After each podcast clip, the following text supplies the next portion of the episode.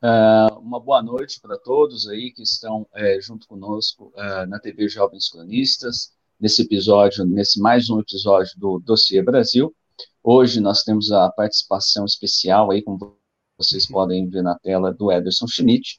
E, uh, geralmente, o programa Dossiê Brasil é apresentado por mim e pelo Matheus Olmo. No entanto, o Matheus, é, ele pegou Covid e ele teve uma piora é, de alguns sintomas, então ele estava um pouco mal para estar tá participando aqui da transmissão. Então, hoje, quem vai tocar essa transmissão é, com vocês vai ser eu e com a participação é, do Ederson Schmidt.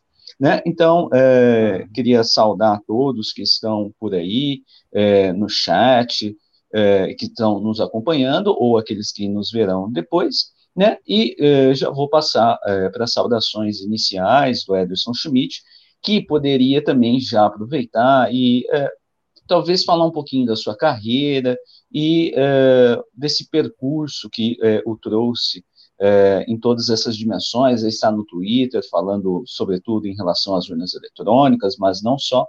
Como que foi essa trajetória aí? Boa noite, Ederson. Boa noite, Guilherme. Boa noite, Cláudio. Boa noite aos, aos ouvintes do, do, do Brasil. É um prazer voltar aos Jovens Cronistas, né, depois de um, quase meio ano, né, desde a última participação. E é sempre muito bom estar aqui. E, e né, vamos tocar o programa, tá? Vamos lá. E, bom, uh, sobre a minha trajetória, né, basicamente eu fiquei conhecido na, nas redes pelo tema do voto impresso, né, que foi um tema que eu abordei de forma bastante profunda, porque é algo que sempre me deixou bastante intrigado no começo. Eu via discussões, pessoas comentando sobre o tema da impressão do voto, e eu realmente não entendia o que era aquilo. Achava que era uma loucura no começo. Então eu fiz aquilo que todo historiador, né? Eu sou historiador, ou, ou, ou, qualquer pessoa curiosa deve fazer. Aliás, um historiador é uma pessoa curiosa por natureza, que é pesquisar. Então, durante basicamente um mês, eu fui pesquisar sobre, sobre esse tema, sobre todas as discussões envolvendo esse tema, e percebi que esse é um, esse é um assunto que não surgiu né, nos últimos anos, é um assunto com uma história muito rica, muito profunda, com muitas idas e vindas de plenário, Câmara, política, cientistas, programadores, enfim, é uma gama de, de, de, pessoas que já pautaram esse debate de forma muito anterior, desde a década de 90, políticos de esquerda, políticos de direita também. Então é uma pauta que, por mais que tenha sido colocado no colo do bolsonarismo, é uma pauta que é historicamente da esquerda, a impressão do voto. E esse, esse também seja, talvez seja o grande, o grande ponto, porque né, boa parte parece que a história brasileira, uma coisa que eu comentei quando estive aqui no Jovens Cronistas da última vez, e eu reafirmo essa, o que eu disse, para muitos parece que a história brasileira ela começou apenas em 2018, tudo que existia antes parece que foi apagado, e a impressão do voto é isso, tudo que existia antes do Bolsonaro parece que não existiu. Boa parte das pessoas de esquerda, políticos de esquerda, que defendiam de forma bastante veemente a impressão do voto, questionavam o TSE, questionavam o STF, passaram a ser os maiores fiadores do, do sistema eleitoral de forma bastante. é difícil de tentar explicar que não passe pela, pela, apenas pelo, pelo, pelo fantoche, pelo que é o, o, que é o Bolsonaro. Então, eu acho que é, é uma introdução, acho que a gente pode discutir mais sobre isso e também abordar um pouco sobre o próprio tema da, da live, né, que é a desinformação, e articular todas as questões, porque elas estão todas articuladas. Não, não é possível a gente está vendo nos últimos dias né, todo esse, esse, debate sobre sistema eleitoral, Rússia, tudo voltou novamente ao, ao, ao, ao tema do debate, então acho que dá para fazer uma discussão bastante interessante sobre isso. Perfeito, é, Ederson. É um prazer ter você aqui é, junto conosco. É, prazer e é, é um prazer todo é nosso. É, justamente nessa temática né, que você é, trouxe é, sobre as urnas eletrônicas, em diálogo constante também é, com outros pesquisadores da área de TI, etc., pesquisadores renomados que estudaram é, de forma sistemática essa questão. É, no entanto, é, a nossa conversa hoje, numa primeira parte, ela vai se direcionar à Rússia e ao conflito é, que nós temos na Ucrânia, e a partir daí nós delinearemos um debate sobre a questão mais próxima do Brasil, sobretudo em relação à questão das eleições de 2022, a violabilidade das urnas eletrônicas, a ideia do uso de, por exemplo, Telegram, né, é, por bolsonaristas, etc. A gente vai debater, a gente vai utilizar muito é, dessa, desse acompanhamento que o Ederson faz é, nas redes. Né? Então, é, nessa primeira parte, a gente vai discutir uh, este, este primeiro ponto em relação ao conflito na Ucrânia, que se deu início, sobretudo no dia, no último dia 22, é, com o reconhecimento por parte do, da Rússia da independência de duas repúblicas, a República de Donetsk e Lugansk, uh, na região de Donbass, na Ucrânia, e uh, sucedida, uh, como todos acompanharam nas mídias, né, sucedida de aquilo que o Putin chamou de uma operação militar especial no interior do território ucraniano, que, eh, num primeiro momento, visava, sobretudo, a proteção justamente dessas áreas e dessas regiões da região de Donbass, onde nós temos uma grande, eh, uma população majoritariamente eh, falante russa, né? e que vinha já há algum tempo, desde pelo menos 2014, sendo uh, violentada por uh, grupos nacionalistas ucranianos, uh, num, num, processo de bombardeamento de cidades na região de Donbass, e todos esses processos que levaram à morte de um número, major, de um número significativo de civis naquela região. Então, no dia 24 nós tivemos esse processo de, da operação militar no território ucraniano, e se acreditava, sobretudo naquele primeiro momento, que eh, ficaria-se restrita à região de Donbás, essa operação militar. No entanto, eh, pelo que nós observamos, pelo que ocorreu no desdobramento daquele processo, eh, as forças russas elas foram para além da linha de contato em Donbás e fizeram um processo de cerco em cidades uh, importantes da Ucrânia. Nesse ponto, uh, eu vou deixar para o próprio uh, presidente Putin explicar a razão pela qual as, as forças russas não pararam na linha de contato, mas fizeram uma operação que foi ao longo de todo o território russo. Então, aí vocês vão ver um trecho de uma de uma, ele estava falando com comissários de bordo aí, e ele vai explicar as razões pelas quais a operação foi além da linha de contato em Donbass. Então, uh, precisa ter o tempo para uh, descobrir e destruir esses sistemas. Por isso existe essa exigência do outro lado de fechar uh, espaço aéreo.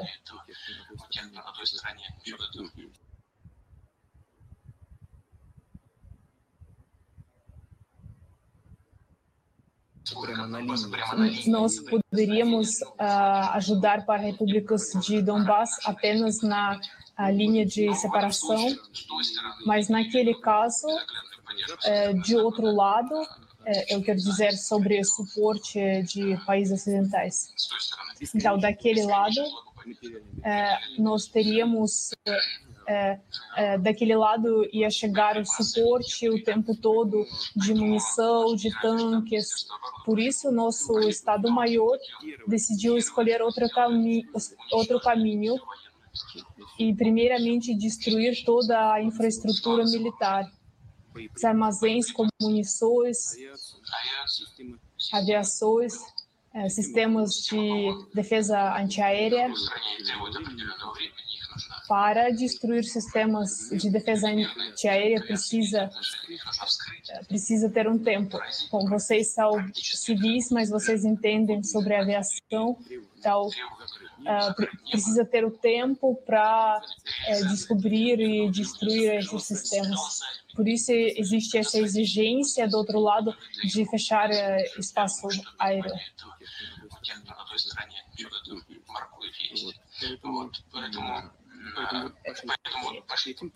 Por, por, isso foi escolhido esse caminho. E como nós vemos, uh, é, foi certo. Perfeito. Então, é, vocês estão observando aí na própria fala é, do Putin, ele diz que é, você colocar forças apenas na linha de contato é, da região de Donbass, ela permitiria que houvesse do outro lado, um abastecimento militar constante por parte de países ocidentais ou países pró-Ucrânia, e isso inviabilizaria uma operação que tinha como objetivo principal a desmilitarização da Ucrânia e a desnazificação é, daquele país que passou por um processo é, de nazificação, de exacerbamento de grupos nacionalistas, e, sobretudo, neonazistas. Então, eh, essa operação que vai além da linha de contato, ela tinha o objetivo de controlar esses processos e controlar esses processos por meio também eh, da destruição eh, da infraestrutura militar ucraniana. Então, na primeira hora do conflito, grande parte da infraestrutura das forças armadas ucranianas foram destruídas e, até o momento, segundo a informação do Ministério da Defesa russo, é, 2.396 é, infraestruturas militares já foram destruídas na Ucrânia, que é, cumpre esse objetivo, o primeiro objetivo, que é desmilitarizar é, aquele país. Tendo em vista, sobretudo, que a Ucrânia ela já vinha recebendo apoio, isso é público, é, mesmo no Washington Post é, e etc., é, jornais mainstream dos Estados Unidos, há a divulgação de que os Estados Unidos já vinha fornecendo é, armamento para a Ucrânia, anterior ao processo do conflito, né? então, em torno de 240, 350 milhões de dólares foram é, repassados em equipamentos militares para a Ucrânia nesse processo, e, obviamente, é, os russos estavam é, de olho nesse processo de armamento é, da Ucrânia, paralelamente a um discurso, sobretudo, de ameaça ou de desejo de entrada na OTAN, e também é, aquilo que pegou, talvez, é, mais, o desejo de rever é, o memorando de Budapeste, que previu o desarmamento nuclear daquela região, é, por parte dos Zelensky, declarando que havia-se o desejo de rever o memorando de Budapeste, o que, consequentemente, significaria armas nucleares na Ucrânia, para além de uma infraestrutura militar da própria OTAN, se a Ucrânia viesse fazer parte. Então, é basicamente por isso que se dá as justificativas da operação militar naquele país, uh, e é, nessa mesma reportagem, é, publicada, republicada pela RT, é, uma fonte lá do alto escalão norte-americano, ela vai declarar o seguinte, né? É um processo contínuo.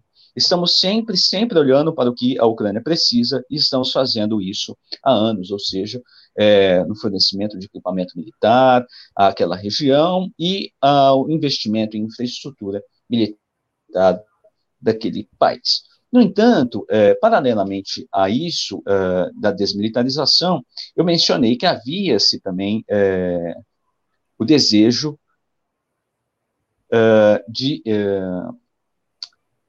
desmilitarizar. É, só estou vendo aqui só um instante que o Cláudio acho que está com problemas, então eu não vou conseguir colocar alguns um material ao vivo. No entanto, é, eu havia dito que havia um processo também, um desejo de desnazificar a, aquela região.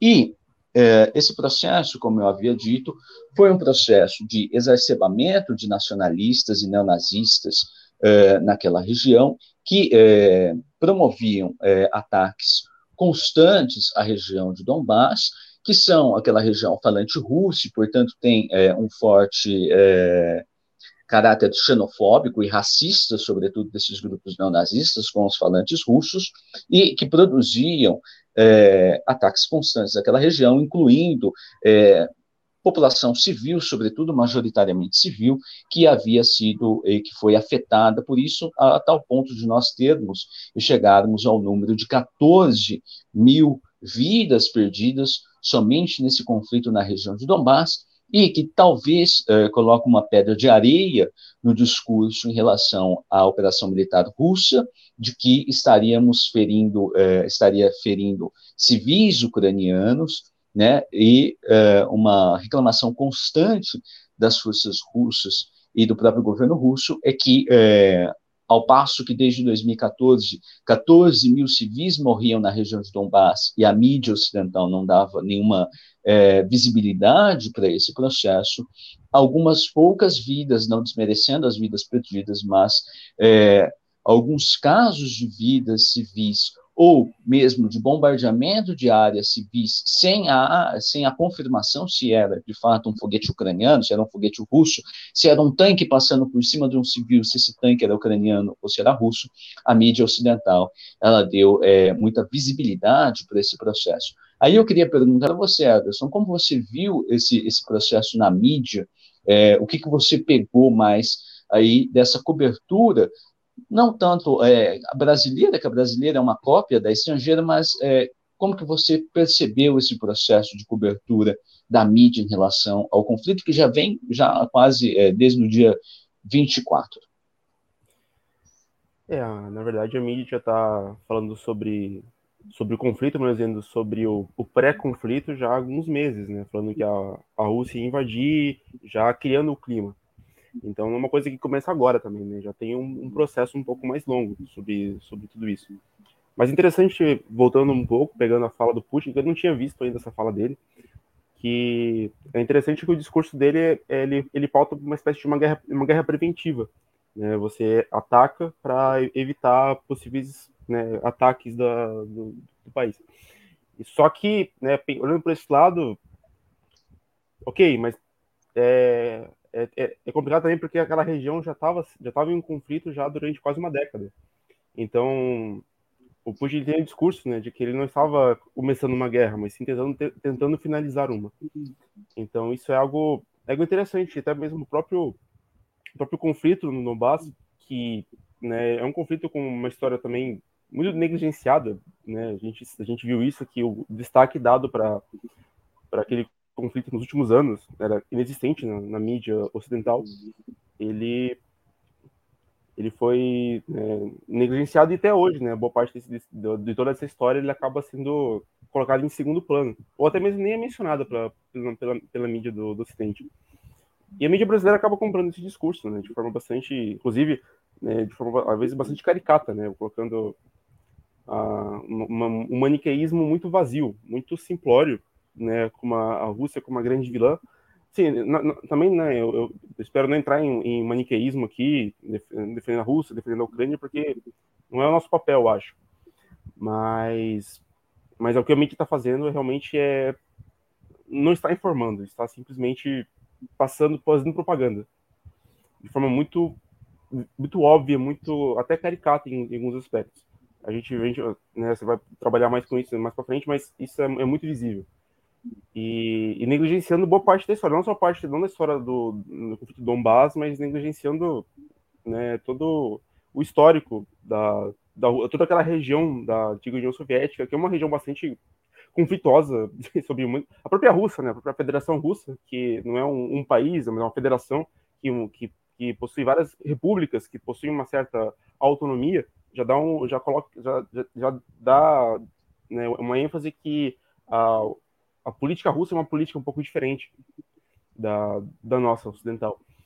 Mas isso basicamente não é colocado, né? É colocado como um maniqueísmo muito vazio. E também não é, não é muito difícil tentar puxar um, um, uma visão negativa sobre, sobre a Rússia, sobre a União Soviética, porque já um, no inconsciente coletivo, né, basicamente um século de propaganda antissoviética, anticomunista, que foi sempre muito forte. E isso, né, tem um, um, livro muito bom, que é o Em Guarda contra o Perigo Vermelho, do Rodrigo Pato Samota, que aborda muito sobre essa propaganda anticomunista na década na década de 60, na década de 30, década de 60 e nos anos, 8, nos anos 2000, 90. E como isso, né, isso é, é, fácil você conseguir trazer novamente esse discurso, né, colocando... Né, acabam fazendo uma, uma espécie de uma junção entre o, entre o Putin e Stalin como dois ditadores sanguinários, coisas que não, é, a gente sabe que não é assim. A gente sabe que a política soviética era uma, política russa atual é outra, completamente diferente. Então, tentar fazer uma equiparação entre Stalin e Putin é, é difícil, não é? é impossível. Mas muitas acabam tendo essa, tentando fazer essa, essa comparação. E, e boa parte também negligencia a própria questão da criação da OTAN, né? A OTAN como criada como uma, um, organismo, uma, uma unidade militar que teve o óbvio objetivo né, de se contrapor à União Soviética de forma total. Inclusive, o próprio Stalin ele pediu para ingressar na, na OTAN em década de 50, início da década de 50, não foi aceito. Né, você pode ver se eu, né, a gente voltar no passado, né, se a OTAN queria, almejava a paz, se tinha esse discurso de paz, porque não aceitou a União Soviética. Né? Então, o objetivo da, da, da OTAN foi realmente ser uma, uma afronta militar à União Soviética. E, inclusive, né, até o próprio Stalin também propôs que a Alemanha fosse reunificada sob controle ocidental e que ela fosse desmilitarizada. Também não foi, não, o Ocidente não, não, não aceitou isso. Então, por mais que a política stalinista, né, a gente sabe que foi uma política bastante complexa em, né, sobre muitos aspectos, mas ela também tentou negociar. E o Ocidente nunca, se, nunca teve muito apreço para negociar. E, e a gente vê essa. A gente vê que a questão é sempre mais complexa do que isso. Que não é, o maniqueísmo ele é, ele é difícil de ser, de ser colocado de uma forma muito simples. Eu acho que esse é o principal ponto. Perfeito, Ederson. É, é, isso é evidente né, na, na, própria cobertura e que a gente é, vai abordar mais, mais à frente, mas é, voltando em relação, por esse, sobretudo, às reclamações é, russas em relação à Ucrânia, ela se dava justamente por conta dessa, dessa vontade de adentrar na OTAN e que haveria uma, houve, obviamente, cinco ondas é, de entrada de países próximos à Rússia, às fronteiras russas, a OTAN cada vez mais indo ao leste, a expansão da OTAN, bem como as declarações oficiais eh, de documentos da OTAN que declaravam a, a Rússia e a China como, sobretudo, os seus inimigos eh, na geopolítica mundial. E uma vez entrando na, na OTAN, isso significaria, aí estava a preocupação dos russos, uma infraestrutura militar uh, sediada na Ucrânia, com possivelmente mísseis que teriam a possibilidade de chegar e cair na capital Moscou a sete minutos apenas, né? Bem como depois as declarações em relação às armas nucleares e uh, bem depois já uh, durante a operação militar a descoberta de que de que havia na Ucrânia é, uma série de laboratórios uh, biológicos financiados pelo Departamento de Estado uh, dos Estados Unidos, né?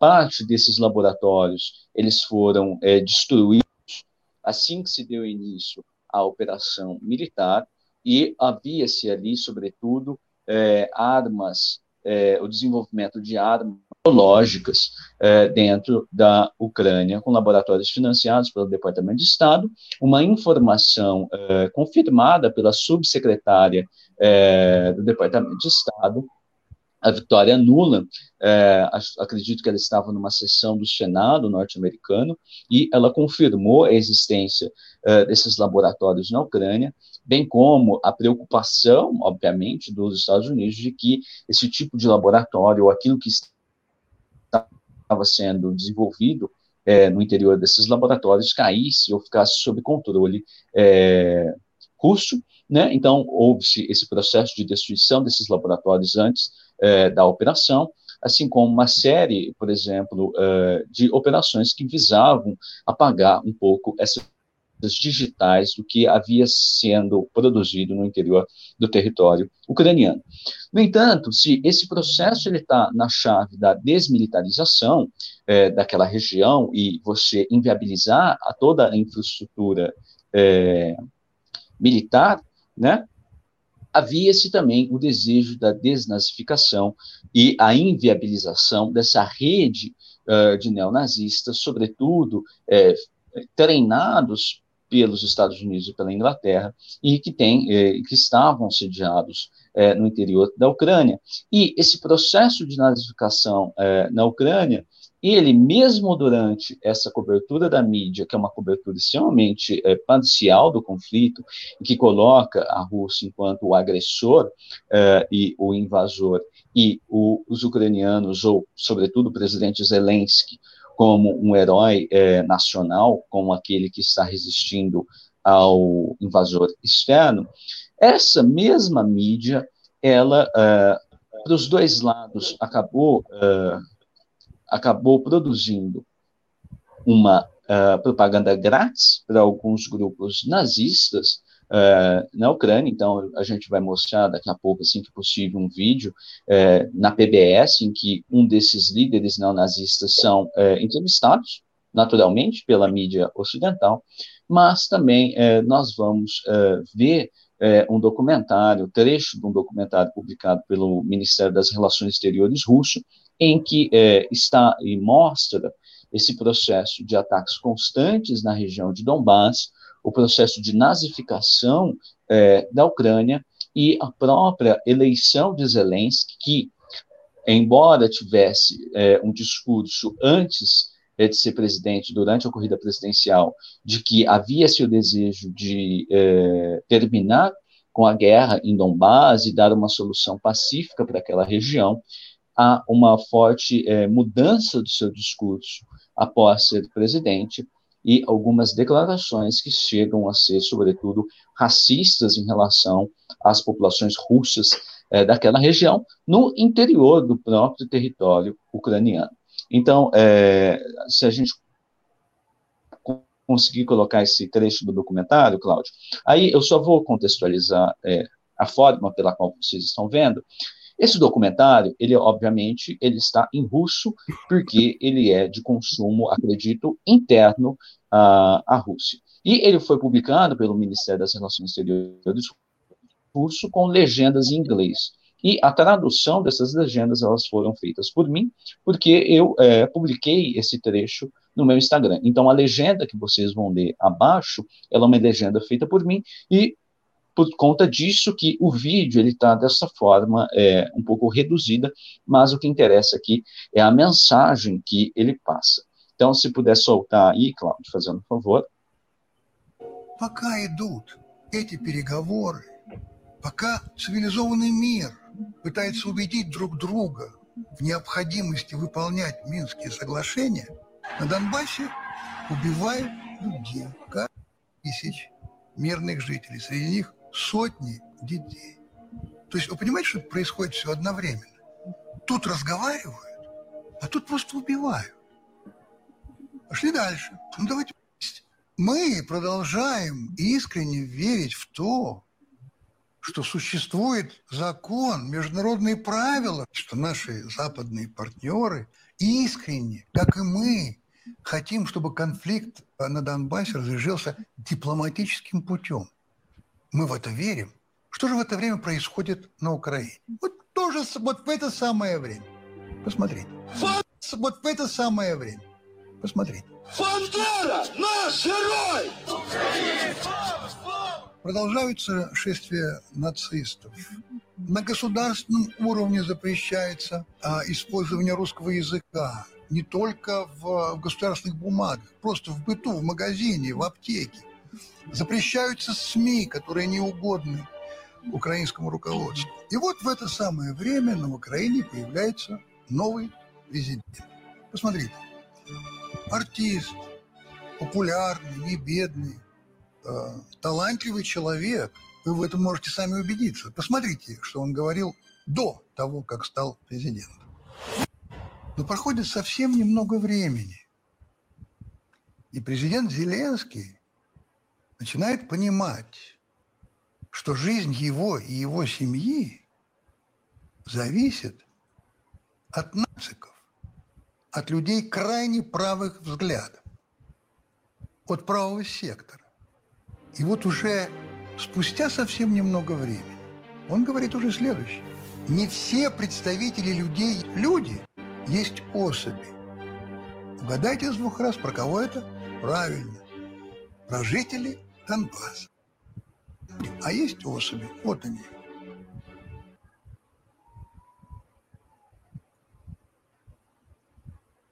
Pode cortar aí, Cláudio. Perfeito.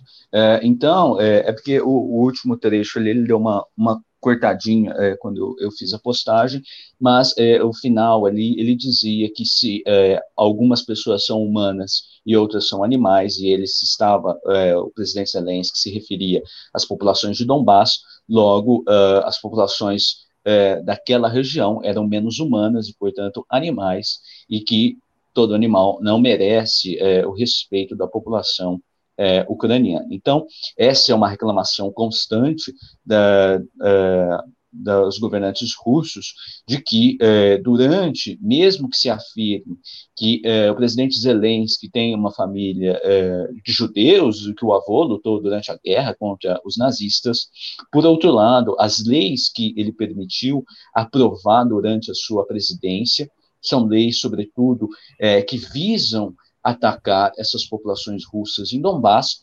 sobretudo na proibição uh, do uso da língua russa, não somente na sua escrita, mas também no uso cotidiano, na vida cotidiana.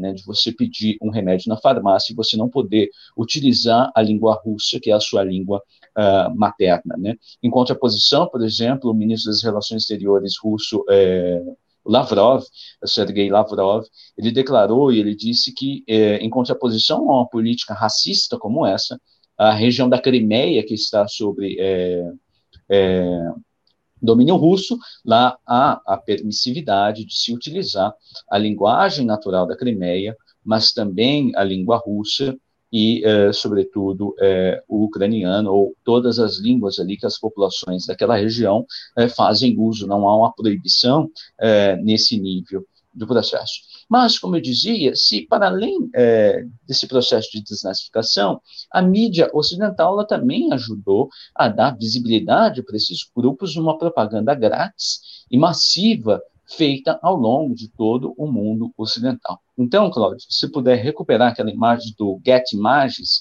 em que o soldado auxilia é, uma civil ucraniana, né, ela foi uma imagem postada pela conta do Get Imagens News, né, no Twitter, e a legenda era a seguinte, né, militares ucranianos ajudam a evacuar civis perto de Irpin, Ucrânia, né? Três civis foram mortos enquanto, é, quando os tiros de morteiro russos atingiram uma rota usada por civis que fugiam para o sudeste em direção a Kiev.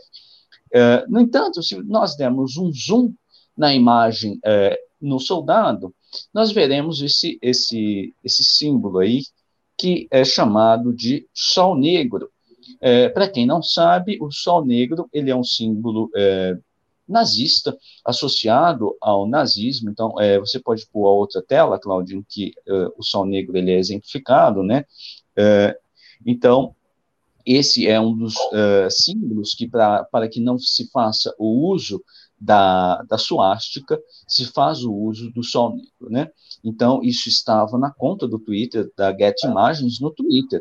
Mas, para além dessa própria imagem, nós tivemos também líderes neonazistas é, dando entrevistas para a mídia ocidental com um discurso evidentemente racista em relação aos russos. Então, aí vocês é, vão ver uma entrevista desse líder neonazista da PBS, se puder colocar na tela aí, Cláudio, é a mesma lógica, a legenda é feita por mim, é, ao que ele diz. A parte inicial eu tive um pouco de preguiça de colocar o que, que o repórter é, pergunta para ele, mas é basicamente ele está perguntando é, qual que seria a reação deles é, de, por parte dessa invasão é, russa, e aí ele vai dar a resposta é, dele em relação ao que ele pensa em relação aos russos, e também quem que dá e quem que fornece armamento para esse pessoal aí, super gente boa e racista. Então pode soltar o vídeo aí, Cláudio.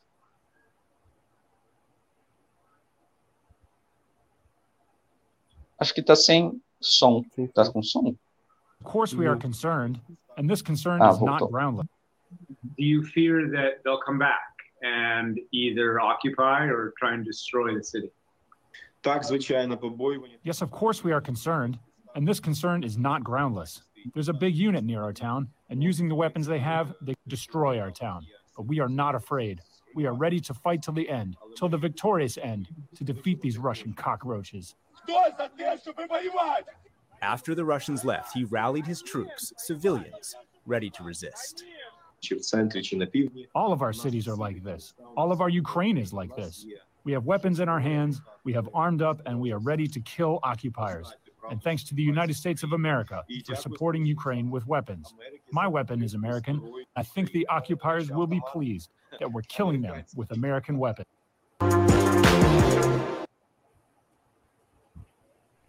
Então, é, vocês viram ali, evidentemente, é, o discurso é, desta figura simpática que chama os russos de baratas. Né? É preciso lembrar que na Alemanha nazista, é, o processo que antecede ao Holocausto é um processo de é, justamente de pregar é, nas populações jude de judeus essa imagem de baratas, essa imagem de ratos que corrompem a sociedade alemã e etc. Então, esse é um discurso é, muito comum é, no discurso neonazista, e uh, atrás daquele quadro que a PBS ela desfocou atrás dessa figura simpática era um quadro do Stepan Bandeira, que foi é, um nacionalista é, ucraniano, justamente lá ao fundo, né, que vocês estão vendo aí, é, eles deram uma ofuscada na imagem ao fundo. Ele foi é, um colaboracionista de Hitler, né, é, durante os anos 30 na, na Ucrânia e é bem problemático quando nós vemos figuras como essa é, tendo uma visibilidade tão grande na mídia é, ocidental, né? E portanto entra na chave do processo de tentativa de desnazificação é, daquela região que compõe também um processo de é, é importante dizer esses grupos neonazistas eles também têm uma vertente militarizada que é o reconhecido batalhão de Azov que era justamente um batalhão é, de militares que eram destinados a fazer aqueles ataques à região é, de Donbass, né? Uh, e que também tem uma representatividade enquanto partido político. É, nas últimas eleições, agariou é, 2% é, do eleitorado ucraniano, que é bem expressivo e importante de ser dito. Né? Mas, é, para além disso, e entrando já na questão da mídia e da cobertura que se deu, é, é, eu vou entrar aqui na própria questão de nós termos uma cenografia da guerra, né?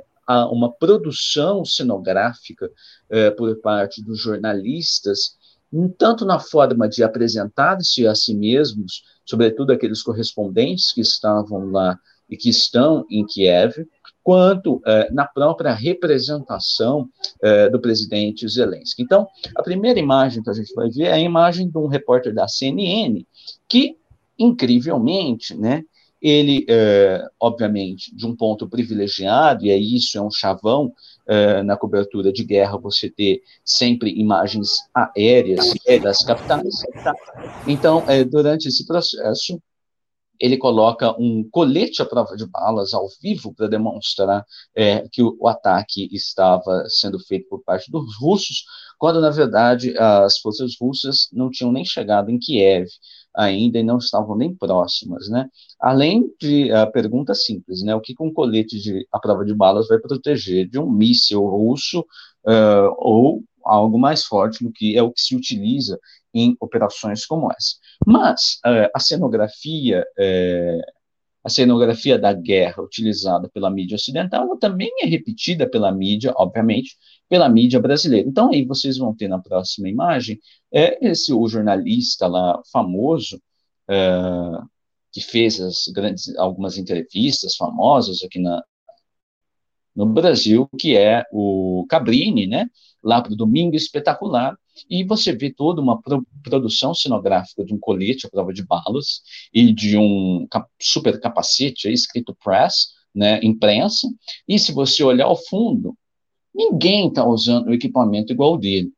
Né, obviamente porque a região não estaria sob ataque ou não estaria com é, proximidade a conflito entre forças ucranianas ou forças russas ou algo do tipo. Então, há essa cenografia da guerra por parte de apresentar-se a si mesmo na tela. Então, é, os jornalistas fazem toda essa produção né, dos coletes e etc. E, sobretudo, abrir os links, né, toda vez que vai para um link em Kiev ou para alguma outra é, região, você perguntar para o jornalista se ele está bem, se ele está tudo bem com ele, se ele está seguro, etc. Né? Então, há uma cenografia da guerra e há também uma cenografia por parte da apresentação é, do próprio Zelensky, e aí eu vou pular lá para as fotos do Zelensky, Cláudio. É, essa é a primeira, é uma, incrivelmente, né, o Zelensky, é, o presidente ucraniano, ele deve ser o único presidente na história da humanidade que, durante uma guerra, ele dá entrevistas para documentário, por exemplo, do documentário a ser produzido pelo Champagne, mas também deve ser o único presidente da história é, mundial que é, grava vlogs do seu dia a dia durante o processo de invasão é, da entrada é, russa no país. Então, é aí ele explicando, ele falando né, que é uma segunda-feira, que nem todo mundo gosta de segunda-feiras, mas que na guerra tudo, todos os dias viraram segundas-feiras. Mas na coisa da cenografia, que também envolve uma produção de si mesmo, é, nós temos essa outra imagem dele dando uma entrevista exclusiva para a CNN, em que é, essa, ele vai tem essa cenografia de utilizar, substituir o terno bem cortado pela camisa normal, né, verde oliva, né, do presidente que vai à luta, mas é, nessa cenografia da CNN de enquadrar e conseguir enquadrar não somente ele, mas os sacos de areia ao fundo, né, no bunker e etc., o presidente que está na capital, que está resistindo ao bicho-papão russo que invade é, o seu país. E na própria mídia brasileira nós vamos ter isso como a capa da Isto É, né, em que nós temos o presidente ucraniano com roupas militares, né, é, esse colete militar, e com o título, né, o novo herói mundial, e que vai ser a apresentação de como é, o Zelensky vai ser apresentado pela essa mídia ocidental enquanto um herói é, nacional que resiste é, ao invasor russo, mas que para isso né, faz uso de populações civis é, enquanto é, militares. Né? Então, você tem uma distribuição de armamentos para civis, o que não faz é, diferença alguma contra é, um exército bem treinado, como o exército russo. Né? Você ensina como jogar coquetel Molotov, inclusive teve um, um, um repórter, acredito que seja da mesma CNN, publicou no seu Twitter como jogar, em, onde jogar coquetéis Molotovs em é, veículos militares, né? Pense quantas vidas civis podem ser perdidas num processo como esse, quando você tem civis não treinados é, tentando combater uma força profissional, um exército regular, que é o exército russo, quantas vidas que não podem ser retiradas, né? E isso já foi apontado por, é, inclusive, militares então, um militar, é, o major-general né, português, Raul Cunha, em uma entrevista para a TV portuguesa, declarou justamente é, a barbaridade que é você fazer isso com a população civil, você dar armas e enviar para a guerra, assim como na própria mídia é, norte-americana, um outro general, é, Douglas MacGregor, ou alguma coisa parecida assim, declarou que isso era um absurdo e que isso, isso era uma vergonha e não é, correspondia a uma atitude de um herói mundial enviar seus civis é, para combater um exército profissional, né? Mas, paralelamente a esse processo na mídia, nós também temos aquilo que é, o Wilson Ferreira recuperou lá daquele canal gnose, que é a ideia da hipernormalização da rotina, a hipernormalização de algumas coisas absurdas, como, por exemplo, o uso de civis é, numa guerra como essa. Então, a, tem uma notícia, né, Cláudio, se você puder colocar na tela, que é a, não, é a outra. O casal desiste de lua de mel, isso, essa daí. Casal desiste de lua de mel para ajudar a Ucrânia a se defender. Né? Então, isso é uma hipernormalização, uma gestão da percepção de quem vai assistir isso, é, de você utilizar civis como algo fofinho, né? Ah, é tão fofinho, e a imagem passa essa mensagem, né? Fofinho você enviar civis na batalha, e a hipernormalização, por exemplo, como nessa notícia da DW Brasil, é, do casal é, casando, né? Um casamento em meio à guerra.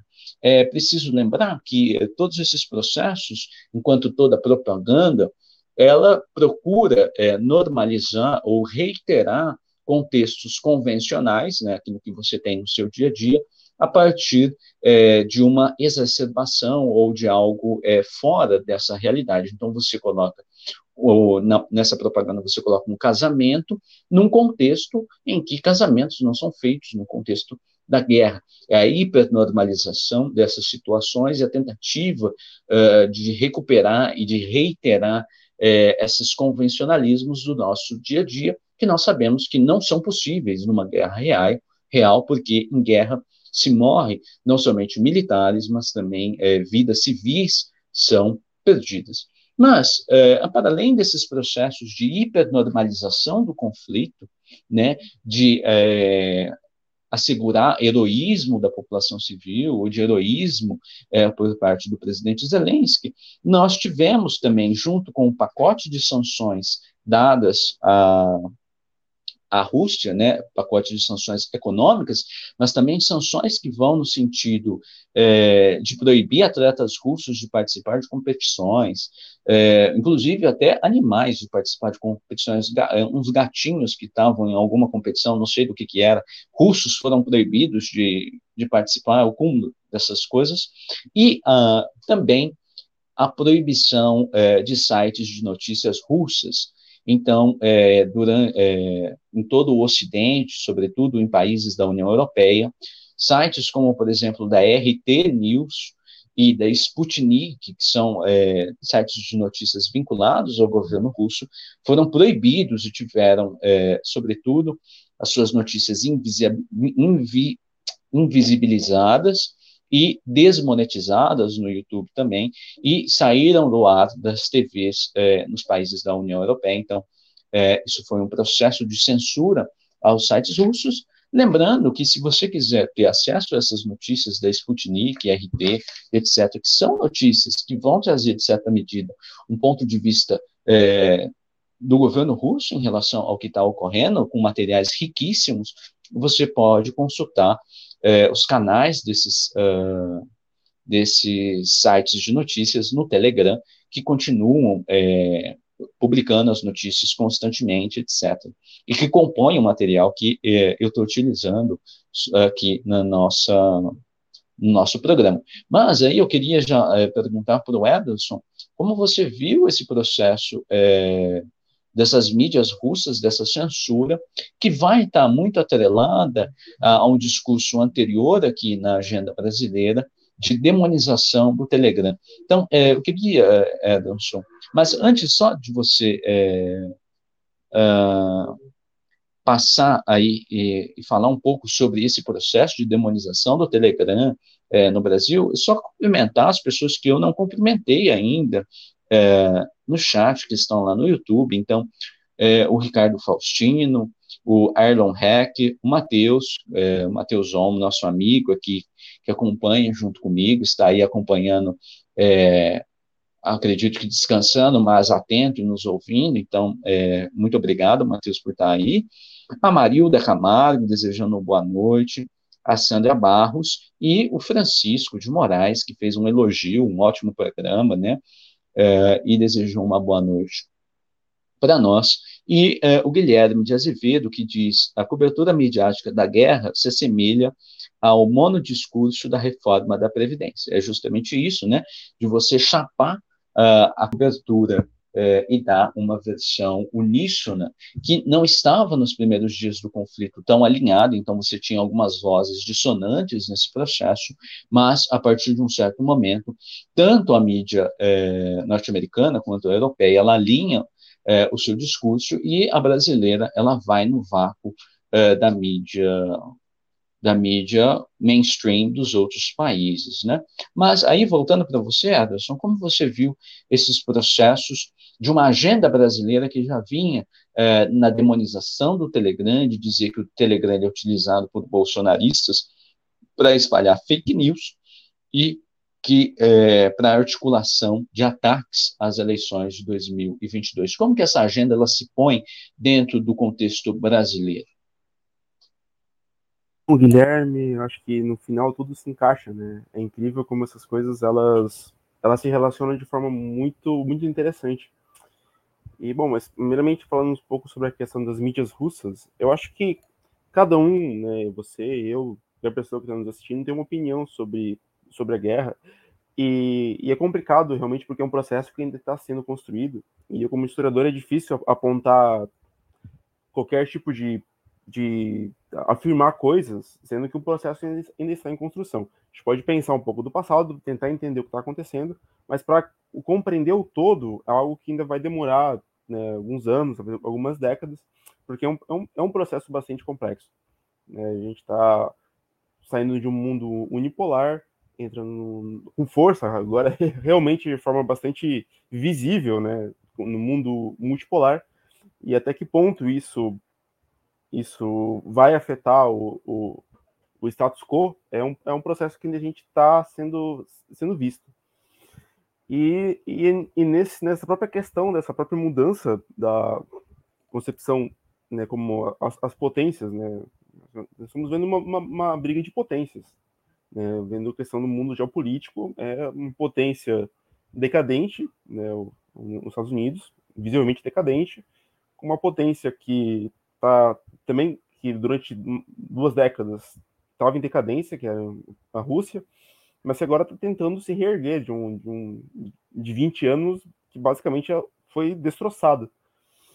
Então, até que ponto isso vai, vai afetar ainda é uma questão. E, e, e, nesse, nesse processo entra a, próprio, a própria demonização do Telegram, que por mais que não seja um aplicativo russo, né, como né, a mídia brasileira e os seus ministros do STF acabam, acabam colocando, né, aplicativo russo, aplicativo russo, né, não é um aplicativo russo, né, feito por um russo, mas não tem uma, uma participação do governo russo, propriamente dito, né, é uma relação mais complexa do que é, é uma relação muito mais complexa do que as, as Big Tech Estados Unidos, né? Porque lá a, a presença do, do, do, Estado, do aparato estatal dos Estados Unidos é, é nunca foi um segredo, né?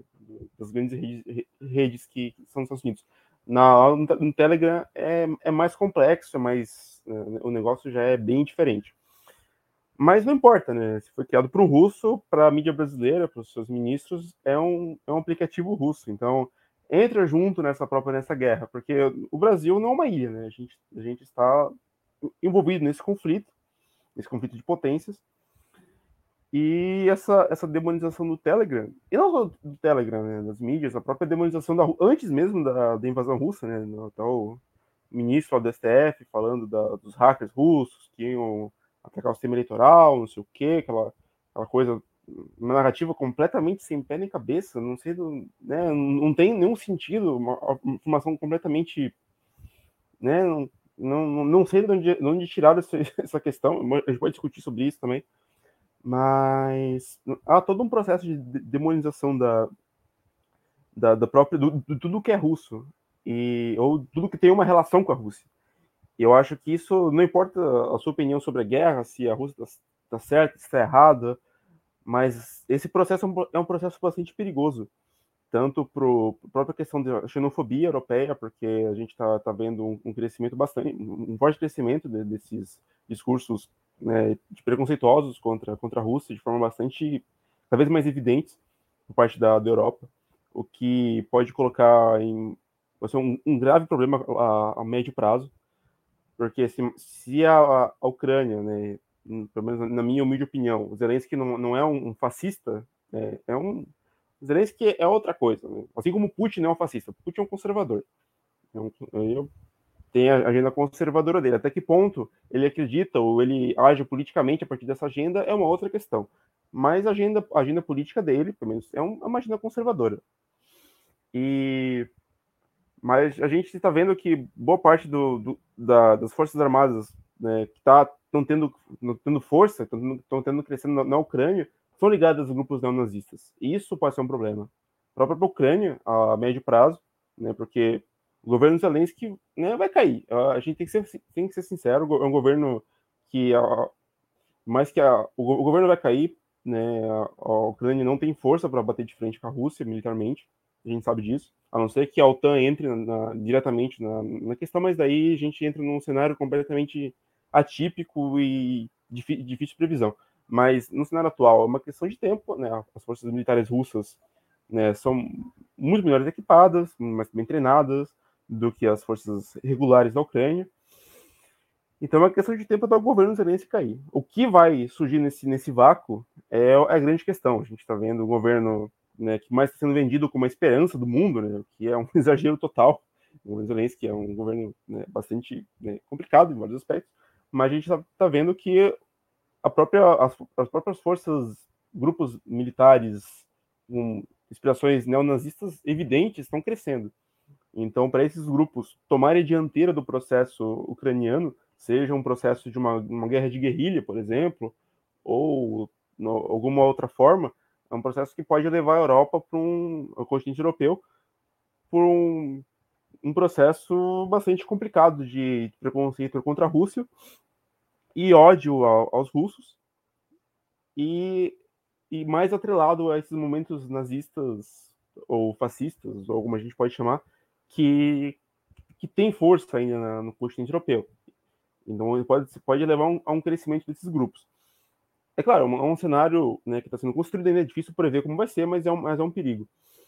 E, mas voltando ao, ao nosso latifúndio no Brasil, a gente está realmente vendo esses, esses, esses discursos anti, anti-russos bastante, ou tudo que é contra, tudo que tem uma relação com a Rússia. Isso também pode levar a um, a um problema grave, né, até o próprio fortalecimento de certos grupos que são minoritários, mas que podem crescer, e ao mesmo tempo de demonização da, da, do, próprio, do próprio Estado russo, né, o próprio, de forma bastante, né, os, né, os hackers russos, eleições, e isso é um cenário que dá para ver como vai entrar, mas é difícil saber como vai terminar isso. A gente vai censurar tudo que é russo daqui a pouco, todas as mídias russas, porque no conflito, o que a gente precisa é, é entender o conflito entender as causas do conflito, entender os lados do conflito. Acho que isso é mais importante. Mesmo se você concorda ou discorda, é importante entender, porque um, um, uma guerra, um conflito, não é um, um relâmpago que veio do nada, da, né? existe uma explicação por trás daquele conflito. Então é preciso entender isso.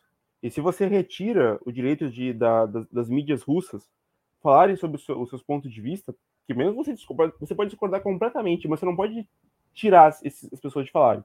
Porque é importante, até mesmo para ter uma base. O jornalismo não é isso? Esse é o jornalismo. Se você retira o direito desses grupos falarem, você mata o jornalismo, você vira apenas. E a gente está vendo né, um, um, discurso na, na, mídia brasileira realmente um discurso maniqueísta. Um, um discurso maniqueísmo, maniqueísta completamente vazio. Né, vazio, raso, rasteiro, que não tenta entender o conflito. Apenas tenta enaltecer um lado de forma quase caricata e colocar o outro como um grande, um grande vilão, sendo que as coisas são mais complexas do que isso. Independentemente de, de como você observa o conflito, é, as coisas são mais complexas do que lado bonzinho, lado ruim. É sempre um jogo, um jogo de interesse, um um jogo de poder, que se você deixar apenas uma única visão na, da mídia, você mata essa, esse discurso. Então, é, é, realmente um grande problema. É um grande problema porque abre um precedente bastante grande para muita coisa. E, e a gente está vendo né, muitos discursos bastante né, de combate a fake news por parte de certos do, do DCF, por exemplo, que, que são agências de checagem né, que são relacionadas com, com o próprio Supremo de forma bastante caricata. Então, eles definem o que, o que é uma verdade, o que, o que é uma mentira, e, e é difícil. Eu, fazendo apenas um breve exemplo, né, o próprio Barroso, um tempo, uma semana atrás, comentou algo sobre voto impresso, falou que o, o falando, sobre, falando sobre fraudes no tempo do voto impresso. Daí eu marquei todas as agências de checagem que, que, que tinham lá, que tinha uma relação com, com o STF, e questionei, tá, mas essa fala do Barroso falando sobre as fraudes do tempo do voto impresso, que fraudes? Me, me aponte uma fraude que teve no voto impresso, né, no voto impresso. Voto impresso no Brasil só tivemos em 2002, de forma bastante limitada ninguém nunca foi respondido por nenhuma agência de checagem. Eu gostaria que, pelo menos alguma, falasse, não, o Barroso falou, falou de forma equivocada, e ele, não, não, nada foi questionado sobre isso. Então, a fala dele passou como uma verdade para essas agências de checagem, que, na verdade, são simplesmente né, braços do próprio, do, próprio, do próprio poder judiciário brasileiro. A gente sabe que o poder, o poder judiciário e uma, e uma e uma democracia, o poder da caneta, é, no final, né, o que, o que manda ainda mais no Brasil, né, tem a caneta com o fuzil, né, os militares em consonância, então, meu Deus, daí a gente está num processo bastante complicado para conseguir escapar. Mas enfim, só um, um, breve comentário sobre, sobre isso, uma questão. Mas. Ah, Ederson, mas acho que você está todo é errado. mesmo, acho que... Eu acho que você está todo errado. Ah. Porque, sabe por quê? Porque por quê? o TSE e o ministro Barroso, eles defendem a democracia. E os militares, eles são um bando de bobões que são mandados pelo Bolsonaro. Essa sua narrativa ela está ah. muito, é, muito dissonante, não é esse daí, não. É, o STF vai garantir é a né? democracia né? e os militares não produziu o Bolsonaro, viu? É o capitão que manda nos generais. A hierarquia ela é, ela é subvertida nesse caso, né? Não é isso aí, não. É. Acho que você está muito. Disso, tá, né? incrível, incrível, acho que incrível, nessa canequinha aí que você tem atrás do JC é, jovens cronistas, tem uma outra coisa aí que você está bebendo, está falando muita bobagem, não é isso não, o cenário brasileiro não é isso daí não. Isso não era tão fácil, né? Tão simples, né? Ao, ao lado é. bonzinho, depende da democracia, ao vilão. É, na, bom, na verdade, né, a gente está falando sobre discurso maniqueísta na mídia, né? Mas a, a, o que é a mídia brasileira atualmente, se não um, um, grande, um grande maniqueísmo, né? Sobre qualquer coisa. aos militares, né? Militares, ao, ao, STF, os guardiões da democracia, o Barroso, né, que, né, que saiu agora, né, mas enfim, que era o grande defensor da, da liberdade, não sei o quê, o, o, o Bolsonaro como grande vilão, né, o Carluxo como grande intelectual por trás de tudo, enfim, um discurso vazio, raso, que né, muito simples, mas que pega. Isso a gente é, o discurso maniqueísta não começou agora com a guerra, né? O discurso maniqueísta na mídia já está há um bom tempo, né? Então foi fácil conseguir trazer esse discurso maniqueísta para a guerra, sendo que ele já estava sendo gestado, né? Um laboratório muito rico que está sendo o bolsonarismo. É basicamente isso mesmo. É, e um processo é, lembrado justamente é, pelo Romulo Maia, lá do canal Duplo Expresso, né, que ele deu uma entrevista junto com o Piero lá para o canal podcast Roteirices, do Carlos Alberto Júnior, ele lembrava que eh, nesses processos cognitivos, etc., é, nós temos, né, atualmente, essa própria pluralidade, essa grande quantidade de informações e eh, muitos jornalistas falando muita coisa no Twitter, a TV é, ao vivo o tempo todo, com aquela taxa de urgente, é, isso vai produzir um bombardeamento cognitivo tão forte que é, as pessoas acabam ficando tão perdidas numa dissonância cognitiva tão profunda que a narrativa vendida no agora ela acaba sendo é, abraçada. Então, o Putin, por exemplo, que era amigo do Lula e que ia trazer a vacina Sputnik para o Brasil, ele vira o cosaco russo, o bicho-papão russo, que quer dominar o mundo e que tem uma, uma mente melago, é, demoníaca é, de dominação do mundo e etc., que são essas leituras, incrivelmente, que são essas leituras personalísticas uh, dos processos. Então, você tem aquilo que o professor Piero lembrou, né? Assim que deu início à operação militar, você já tinha já todos os documentários lá prontos, né? A vida de Putin, quem é Putin, o agente da KGB que se transformou em presidente, etc. Então, esses processos, essas leituras uh, personalísticas uh, da realidade, elas dominam uh, aquilo que a gente vai ver na mídia, né? Então, é, é, um processo muito mais geral, é um processo que vai ter é, consequências para a própria leitura que se faz é, do Brasil. Então, se é, o Bolsonaro viajou, deu a mão para o Putin, lá, o Carluxo fechou acordo é, de espionagem com os russos para é, fraudar a eleição de 2022. Então, é, nós temos que se contrapor a isso, nós temos que ser pró-Ucrânia, pró-OTAN, uh, pró-Estados Unidos, né, e Zelensky é o herói é, mundial, e nós, os neonazistas, eles são apenas um detalhezinho só. Esse detalhezinho, ele, é, ele pode ser esquecido, né, esse pessoal aí, é, dizem que existem, mas a gente nunca viu eles por aí. Né, a gente mostrou que não, a gente mostrou que na mídia ocidental esse pessoal está dando entrevista é, livremente, né. Uh, mas, né, Ederson, esses processos, essa agenda uh, eleitoral, ela já vinha já há algum tempo, como eu e o Matheus é, reiterou no último programa, né, as declarações do Barroso, do Faquin, é o Faquin que vai assumir o TSE e depois acho que entra o Moraes, né, Ederson, como que vai Sim. ser o processo, não? É o, o Faquin, é depois o... É, o Faquin ah, já assumiu, né? o Faquin já é. Depois, entrou, até na eleição entrou o Moraes. Perfeito. Dizendo, né? Você viu lá, né, Anderson, dele falando que é, os ataques, é, cyberataques, são um problema mundial e que a fonte disso tudo vem lá da Rússia.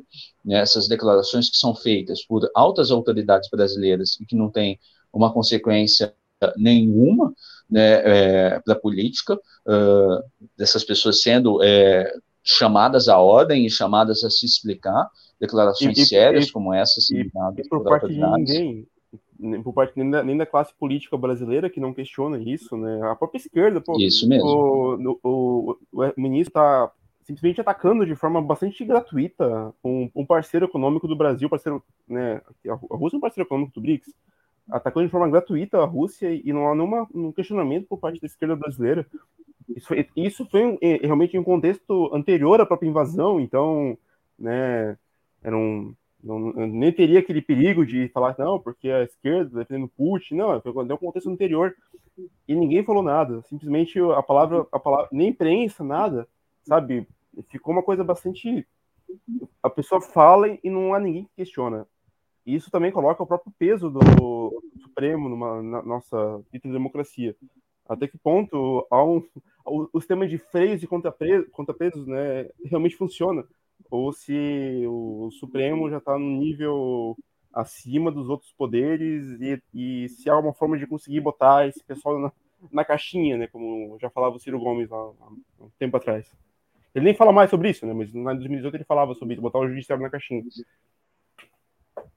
É, exatamente, porque um pouco é, bem, é mesmo, porque se nós é, pensarmos, né, Edson, toda essa a juristocracia e a, a, o judiciário brasileiro, ele tem, obviamente, uma filiação norte-americana, né, uma proximidade com a jurisprudência norte-americana. A Lava Jato é um dos exemplos mais uh, evidentes desse processo, né, para além de uma colaboração uh, com agências norte-americanas, é, há uma colaboração muito mais profunda, que é uma colaboração, é, digamos assim, doutrinária, daquilo que vai reger é, o direito é, brasileiro, com uma forte vinculação a esses preceitos norte-americanos, e uh, naquela brincadeira que eu fiz com o Ederson, né, de que ele estava todo errado, uh, nos processos com os militares é a mesma história, uma vinculação é, doutrinária que, inclusive, é histórica, uh, sobretudo pós uh, a Segunda Guerra,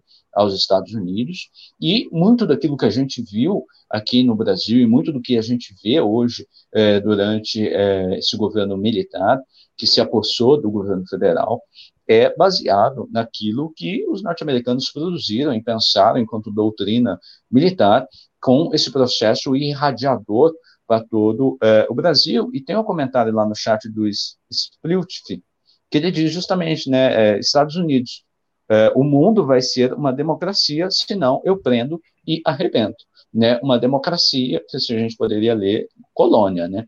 Você estender é, os seus países coloniais ao longo de todo o mundo, né? Como lembra o coronel Marcelo, o coronel da reserva do Exército Brasileiro, é, os Estados Unidos ele divide o mundo enquanto áreas militares. Né? Então, se no Brasil a gente tem é, o comando da Amazônia, o comando do Planalto, o comando da região sul, o Brasil, ele, os Estados Unidos, ele divide o mundo.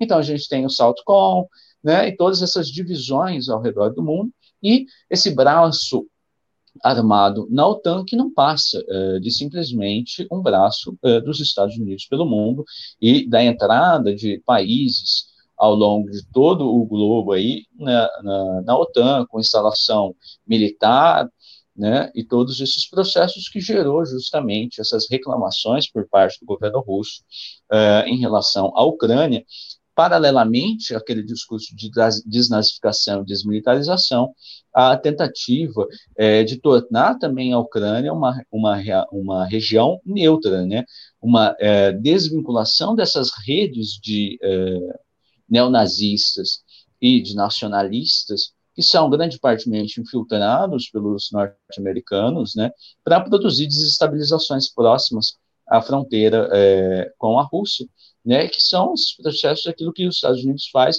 ao longo de todo o mundo, que é você financiar esses grupos que vão começar a atuar na forma, aquilo que o Ederson lembrava, uma forma de guerrilha. E quando a gente pensa em guerrilha, essas figuras elas começam a atuar em áreas urbanas. E aí, quando você tem um exército regulado, como o exército russo, atuando, a chance de você ter uma guerrilha no meio urbano e você produzir um ataque a, a, a essas figuras, você pode, obviamente, causar é, consequências para as populações civis. É importante lembrar que, para além é, do reconhecimento, de certa forma, da legitimidade é, de uma incursão russa dentro do território ucraniano, é preciso lembrar que toda incursão como esta, ela produz é, deslocamentos migratórios massivos. Então, são mais de 2 milhões de ucranianos é, saindo da região e indo para países próximos, como a Polônia, por exemplo. Então, há consequências também para a população civil, e, se nós pensarmos, essas populações civis deslocam-se, sobretudo por conta de uma política que antecede a entrada da Rússia uh, naquele território, que é o financiamento constante por parte dos norte-americanos na tentativa de desestabilização do governo russo por meio desses países fronteiriços, né, uh, de exportar revoluções coloridas uh, para as bordas uh, da Rússia. Então, nós também temos essa vertente das migrações, do, da saída migratória de ucranianos, né, que é extremamente importante, assim como é importante lembrar que essas sanções elas afetam a vida não somente de é, russos é, morando fora do país, que dependem, por exemplo, de dinheiros que é, dependem do SWIFT, né, do Sistema Internacional de Pagamentos, para receber o dinheiro que estão fora da Rússia, mas também é preciso lembrar aquilo que eu mesmo, o Romulo Maia, tem lembrado, é, essas sanções que se dão tanto nos meios econômicos, mas também é, por meios culturais, Uh, Pode-se dizer, uh, alguns analistas dizem que isso fortalece uh, o governo russo na sua parceria com a China, na tentativa de se blindar em relação ao Ocidente, mas é preciso lembrar que essas substituições por um mercado interno, via por conta das sanções em relação ao Ocidente, ela não se dá de forma imediata.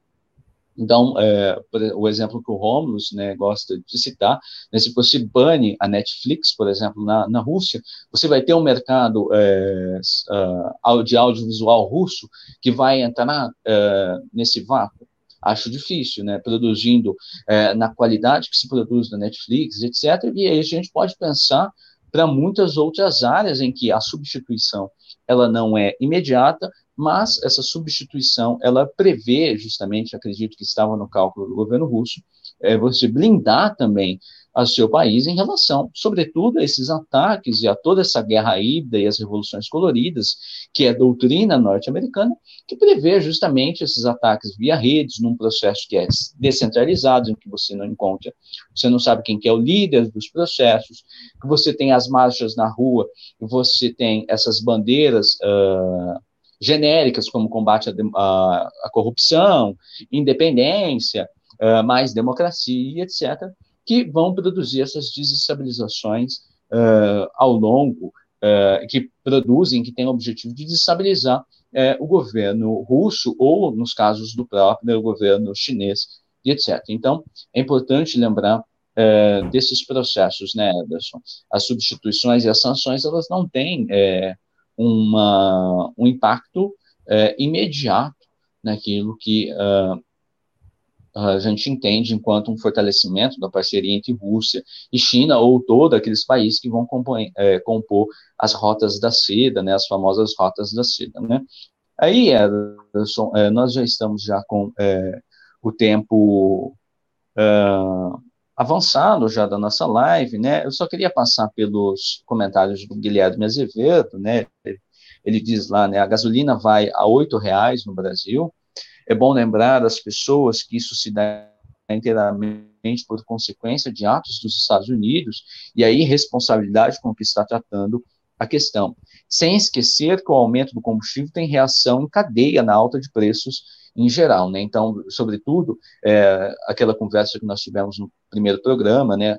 É, Alemanha, por exemplo, são países que dependem muito do gás russo e que são impactadas sobretudo por esses processos de sanção e de inviabilização é, com o comércio russo. Então, é um tiro também que acaba sendo um tiro no pé, é, sobretudo da União Europeia, que tem impactos para a geopolítica mundial e para países como o nosso, como o Brasil, embora o Brasil não tenha entrado um pouco, me parece, nessa linha das sanções, né? Ficou enquanto um, um país relativamente amigo à Rússia, tendo em vista também que nós dependemos muito dos fertilizantes russos e, e etc. Né?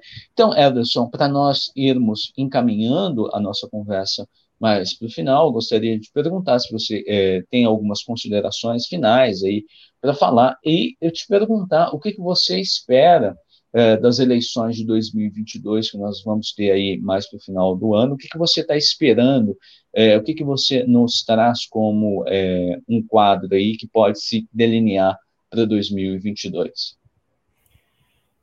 Olha, Guilherme, difícil, né? Eu espero o imprevisível. Eu acho que qualquer tipo de análise que tente entender o que vai acontecer nas eleições de 2022 do Brasil é, é difícil, porque é um cenário que é imprevisível. Já seria, seria completamente imprevisível em condições normais, né? A gente está vivendo uma condição brasileira bastante atípica sobre várias questões. E é difícil saber o que vai acontecer. Que dá para ter certeza que não vai ser fácil e até que ponto a gente pode confiar no sistema eleitoral brasileiro também é um ponto importante né, nessa, nessa questão, até que ponto realmente há uma confiança no sistema eleitoral brasileiro sobre se ele realmente é, é, é sólido ou não. É, bom, difícil, é difícil. É uma pergunta bastante complicada.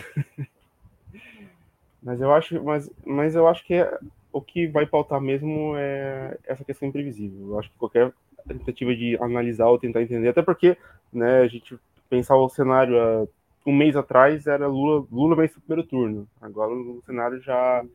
Ah, mas o Lula talvez vença no segundo, mas o Bolsonaro está cada vez se aproximando mais. Lula estagnou. E, sem contar que vai saber se realmente o Bolsonaro vai concorrer, Lula vai concorrer, Moro está ali por trás. Enfim, é um, é um cenário bastante. que ainda pode ser alterado de forma bastante. de forma totalmente radical a gente não sabe o que, o que esse pessoal tem na manga. Vai ser tenso. Acho que é o que Acredito que é mais ou menos por aí. É mesmo. Acredito que é mais ou menos por aí, é, viu, Ederson? Mas se tiver aí uma resposta de bola de, né, é, de bola é, para ver o futuro aí, você fala para a gente, a gente convida, você vem aqui e é. fala. Mas eu acho que esse processo, né, um maior controle da juristocracia do processo ah, eleitoral por parte dos militares. Isso mesmo, e uma sinergia, sobretudo com a mídia, uh, que é extremamente importante, com essas redes de jornalistas, etc. Uh, apenas. Tá... Ah, pode falar. Não, a gente já está observando isso já nos últimos dois anos, né? Essa, essa, aproximação cada vez mais, mais evidente entre juristocracia, imprensa, agência de checagem e para silenciar qualquer crítica ao, ao sistema ou a ou, ou, ou, o próprio Supremo, a própria juristocracia, é simplesmente um, é um, é um silenciamento dessas críticas. Né? E a gente está tá vendo isso e, e, nas eleições esse discurso vai aumentar muito. A gente está vendo isso, o cenário vai, vai, cada vez vai ficar mais fechado e vai ser realmente o, eleição de cunho democrática, talvez não seja, né? Talvez seja alguma outra coisa que a gente não sabe ainda o que, o que vai ser, mas talvez de cunho democrático realmente Bom, talvez, será que realmente a gente teve um momento democrático no Brasil? Bom, é outra questão. Mas. Mas vai ser cada vez o. Vai fechar mais o. Nossa. Essa, essa questão. Vai ser difícil. Perfeito, Ederson. É, eu sei que você está, a gente já vai caminhando para o fim, eu só queria ler o último comentário ali do Matheus, né, que está nos acompanhando aí pelos comentários, ele diz, né, a vitória russa está sendo do ponto de vista tático-militar, mas, em termos é, geoeconômicos, os Estados Unidos tiveram um enorme avanço, como, por exemplo, o cancelamento do Nord Stream, né, que tinha uma parceria, eh, sobretudo a parceria ali entre Rússia e Alemanha, o acordo com o Irã, e o petróleo venezuelano. Né? Então, há, sobretudo, essa vitória que alguns vão ler como é, uma blindagem, sobretudo, dos, da Rússia em relação a todo o sistema ocidental. Então, essas sanções elas podem ser revertidas em um maior isolamento, que, consequentemente, significa um maior controle por parte do governo de Putin é, interno, né, de suas parcerias, obviamente, daquilo que vai entrar ou sair da Rússia, né, mas, obviamente, a médio prazo nós temos essas vitórias no campo econômico dos Estados Unidos de inviabilizar, sobretudo, essa relação entre Rússia e Alemanha, que previa, sobretudo, um, é, que previa um fortalecimento uh, entre essas relações e que entra numa chave da russofobia e da recusa de tudo aquilo que é russo, inclusive de você recusar o seu gás, que você depende é, para fazer basicamente tudo né, nesses países da União Europeia. Né? Então, é, vamos. É, pode falar, Emerson.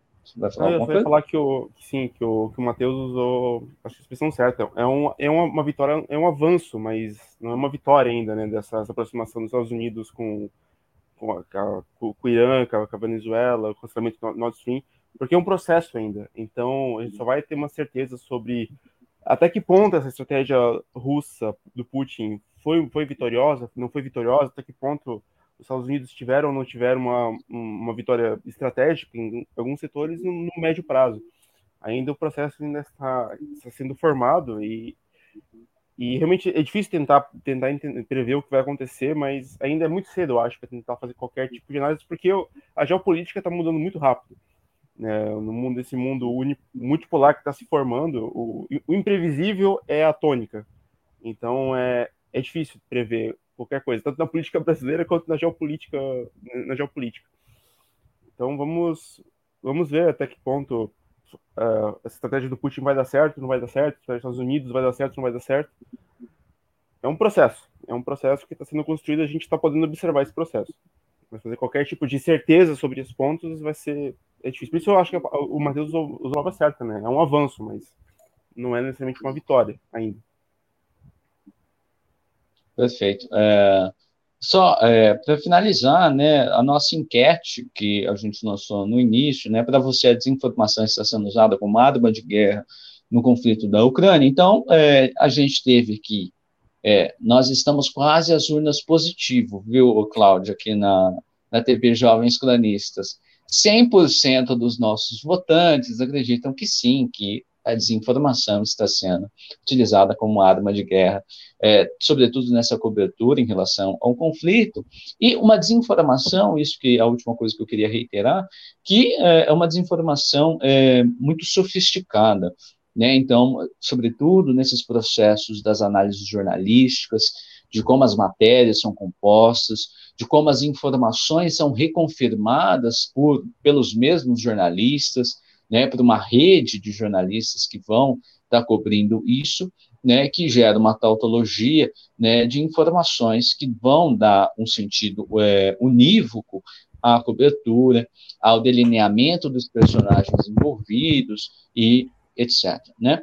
Então, é, eu queria agradecer muito a participação do Emerson Schmidt, assim como queria agradecer a todos aqueles que é, é, estão aí ainda nos comentários é, no YouTube, que nos acompanharam aqui, e é daqueles que nos verão depois, na forma gravada, e eu já deixo o convite para vocês, né, uh, do próximo programa na semana que vem, né, nós não pularemos a semana, nós faremos um programa na semana que vem, e nós teremos, assim como nós tivemos hoje um convidado extremamente especial, nós teremos, se tudo der certo, é, a participação é, da pesquisadora Anelisa Santiago, que é mestre e doutoranda do programa de pós-graduação é, em antropologia social da UFSCar, da Universidade Federal de São Carlos, e ela pesquisa, tem pesquisado agora durante o doutorado, justamente a MINUSTAH, a missão de